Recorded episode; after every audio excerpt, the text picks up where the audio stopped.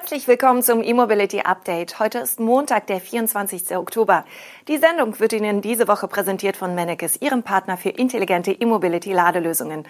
Und mit diesen Top News starten wir durch. Batterie-Update für ältere Kia EV6. BMW baut in Leipzig aus. General Motors enthüllt E-Pickup. BYD-Partner planen Deutschlandvertrieb und Vattenfall Schnelllader für Familia und Kombi.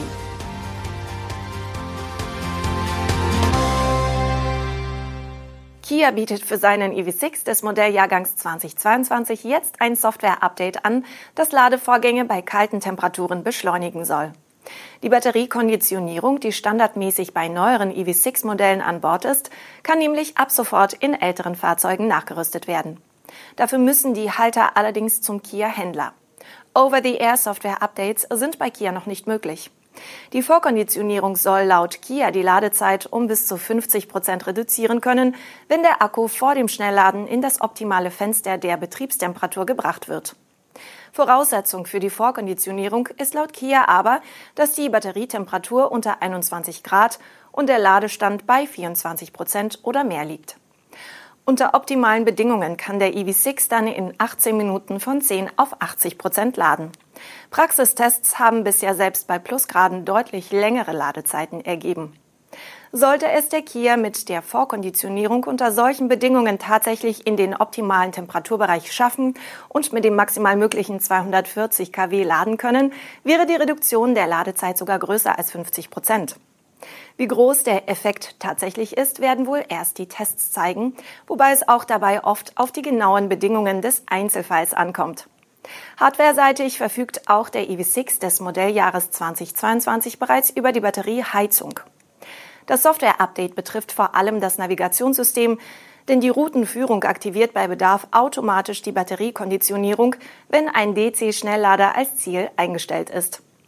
Ein manuelles Aktivieren der Vorkonditionierung ist nicht möglich.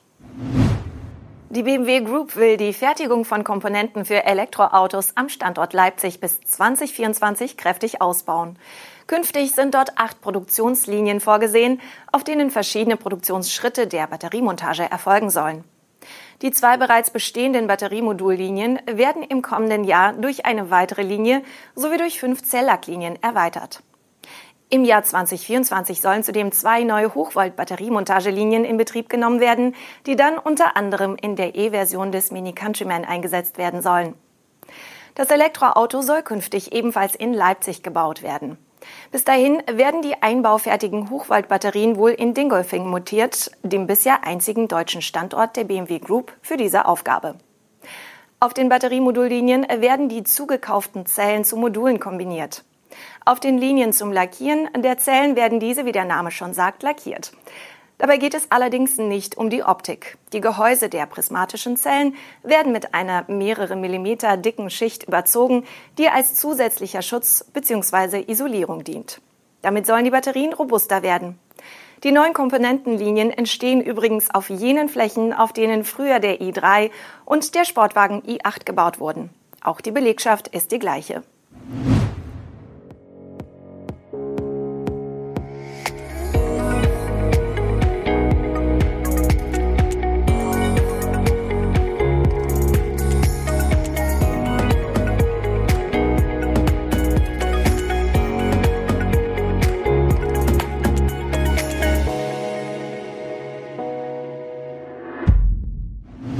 General Motors stellt einen weiteren vollelektrischen Pickup vor.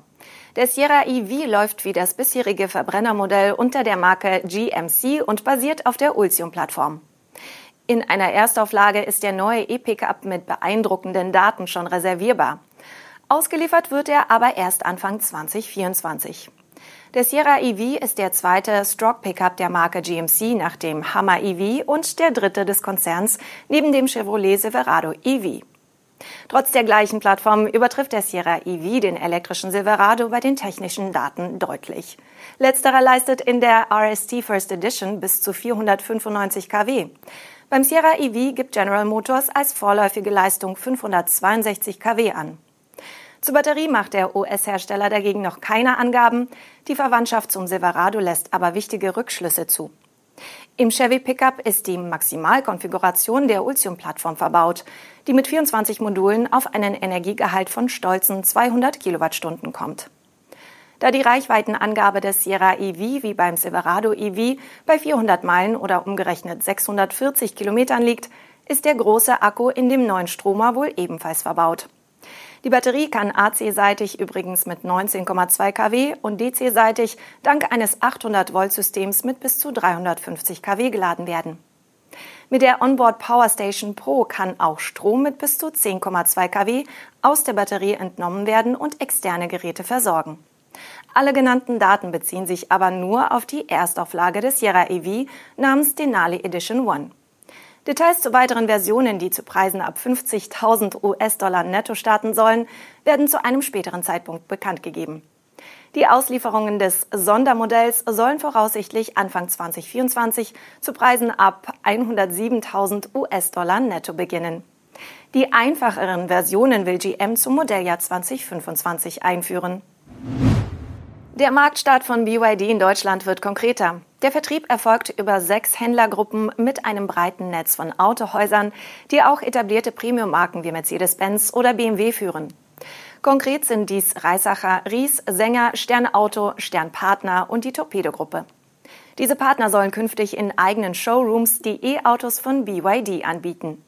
Zudem baut die dahinterstehende Hedin Electric Mobility auch eigene Vertriebsniederlassungen auf, um sicherzustellen, dass Kunden bundesweit BYD-Fahrzeuge zur Probe fahren, kaufen, warten und reparieren lassen können. Neben den Showrooms der Händler sollen in den wichtigsten deutschen Metropolen zusätzlich auch Flagship-Stores entstehen, in denen Kunden die BYD-Modelle erleben können. Die Städte wurden noch nicht genannt, es soll sich aber um Standorte in 1A-Lagen handeln. BYD hatte im Sommer seine drei Elektromodelle für den Markteintritt in Europa vorgestellt. Das kompakte SUV Atto 3 wird bei 38.000 Euro starten, die größere E-Limousine Han und das Siebensitzer SUV Tang bei jeweils 72.000 Euro. Am Rande des Pariser Autosalons sickerte durch, dass BYD im kommenden Jahr auch die elektrische Mittelklasse-Limousine Seal und womöglich auch den E-Kompaktwagen Dolphin in Europa verkaufen will. Vattenfall wird auf Parkplätzen der Einzelhandelsketten Familia und Kombi in Nordwestdeutschland bald Schnellladestationen errichten. Je nach Standort sind zwischen einer und fünf Ladesäulen geplant. Wie Vattenfall mitteilt, sollen bis 2025 auf rund 200 Kundenparkplätzen der beiden Ketten Schnelllader errichtet werden. Bei den Ladesäulen wird es sich vorrangig um Modelle mit bis zu 180 kW Leistung handeln. An Standorten mit hoher Nachfrage werden Säulen mit einer Leistung von bis zu 360 kW errichtet. Von welchem Hersteller die Ladesäulen bezogen werden und wie die genaue Ausstattung ist, gibt Vattenfall nicht an. Klar ist, Vattenfall übernimmt Planung, Errichtung und Betrieb der Stationen. Alle Ladesäulen sind öffentlich zugänglich und werden ausschließlich mit Strom aus erneuerbaren Quellen versorgt. Die Bünding Unternehmensgruppe stellt die Parkplätze an ihren Filialen der Markenfamilie und Kombi zur Verfügung. Dabei handelt es sich um ein mittelständisches Handelsunternehmen mit Sitz im ostfriesländischen Leer. Das war unser E-Mobility Update am Montag, präsentiert von Mennekes, Ihrem Partner für intelligente E-Mobility-Ladelösungen. Wir wünschen Ihnen einen guten Start in die neue Woche. Bis morgen.